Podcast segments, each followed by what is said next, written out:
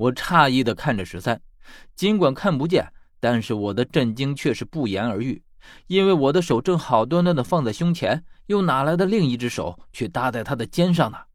我意识到不对劲，于是问他：“那你摸摸我的右肩膀，看看有什么？”十三没有说话，但是我感觉到他伸出手来，然后我听他问道：“这是谁的手？”哎，可搭在你肩膀上的是一双手。我还想问你，是不是将手搭在了我肩上呢？我感到十三立刻松开了手。鹿在一旁说：“这里就我们三个人，哪来的另外一双手？”说着，我和十三齐齐回过头去。十三早已经打开了手电筒，我们只看到一具金甲戎装的尸体就站在我们身后。他的面貌除了惨白一些之外，和一般的人简直没什么两样。只是从他那空洞麻木的眼睛来看，我们已经能够确认他是一具尸体，又是一具没有腐烂、没有干涸的千年尸体。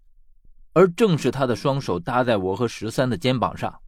与此同时，只见外面汹涌的军队也好，还是呼呼的狂风也好，刹那间消失殆尽，整个世界突然重新恢复了一片安静。只是这安静实在是让人毛骨悚然的安静。鹿已经喊了起来：“十三，快灭了手电！”而且这具金甲尸体双手忽然往上移动，然后齐齐掐住了我和十三的脖子，然后将我们一点点的举起来。他的力气实在是太大了，单单只是一只手的力量，就让我和十三都无法抵抗。我拼命的用脚踢着他，可是却感到脚踢在了坚硬的石头上一样，而他却丝毫感觉都没有。鹿在一旁竟然无丝毫动作。只见巴罗一改平常的凶神恶煞，而是躺在鹿的怀里瑟瑟发抖。我从没有想过，就连巴罗都有这样害怕的时候。鹿不停地抚摸着巴罗，可是巴罗依旧抖得很厉害。然后鹿才开口说：“这是铁棺里的金甲尸。”我和十三都被掐得喘不过气来。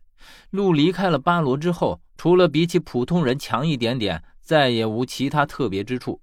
只见他来帮我们，可是这金甲尸体就好像泰山一样纹丝不动，反而是他将手一甩，就把鹿给甩了出去，鹿则重重的摔在了地上。我想再这样下去，我和十三都会被活活掐死。于是伸手去掏身上的黑曜石印，幸好他只是掐住了我们的脖子，并没有抑制住我们的行动。我于是握准了黑曜石印，想也不想的就往他身上盖上去。我只听到黑曜石印和金甲碰撞发出的清脆响声。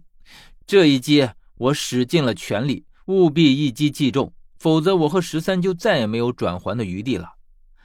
原本以为黑曜石印即便不给他造成致命的伤害，也会让他受伤，以便给我和十三得到一线生机。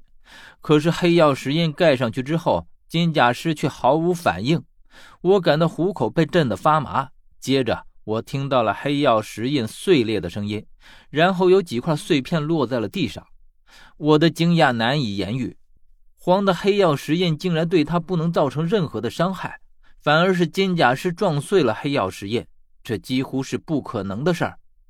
而这时，我听见鹿在一边说：“这尸体太强，普通的印章对他根本不起作用。”黄的印章力量太弱，连巴罗都如此恐惧，更别说这黑曜石印了。鹿的言下之意不言而喻，黑曜石印和巴罗比起来要弱了很多。同时，我也得出一个结论：怪不得鹿没有使用自己的印章，因为巴罗就是他的印章。这也是为什么巴罗会如此强势的一个原因。而现在面对比自己很强的对手，巴罗自认为无法匹敌。如果强行攻击，只会变成和黑曜石一样的下场。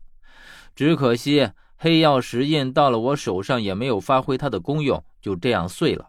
只怕从今往后就这样彻底废了，以后都不能再用了。既然巴罗也奈何不了他，那么也就是说我们在场的三个人对他已经完全没有了招架之力。那么刚刚铁棺被炸开，金甲师一定是藏了起来，所以我们才会误以为那是一口空棺。而之后的诡异现象，应该也就是这具金甲尸有关了。连炸药都不能伤害到他，那我们的肉体之躯又怎么能办到呢？怪不得在面对这铁棺的时候，所有的人都会有一种莫名的恐惧和隐隐的不安。原来这下面竟然是这样恐怖的一具尸体，而且正是他的阴气滋养了周围的蜈蚣和老鼠。